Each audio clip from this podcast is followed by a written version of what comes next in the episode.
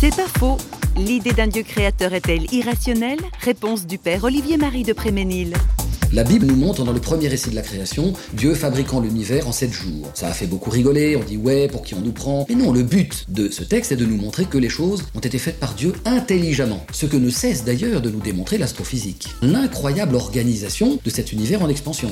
Quand on voit une organisation, on a plutôt tendance à supposer un organisateur. Prétendre qu'une organisation pourrait jaillir du hasard est une de ces idées vraiment irrationnelles qu'ont pu engendrer des rationalistes. Car finalement, les vrais rationalistes engendrent de l'irrationnel.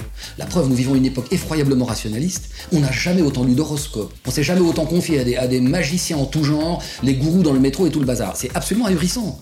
On peut réellement affirmer que Dieu n'est pas irrationnel, mais qu'il est au-delà de notre raison. Il veut être connu, il se révèle, mais nous ne pourrons jamais en faire le tour.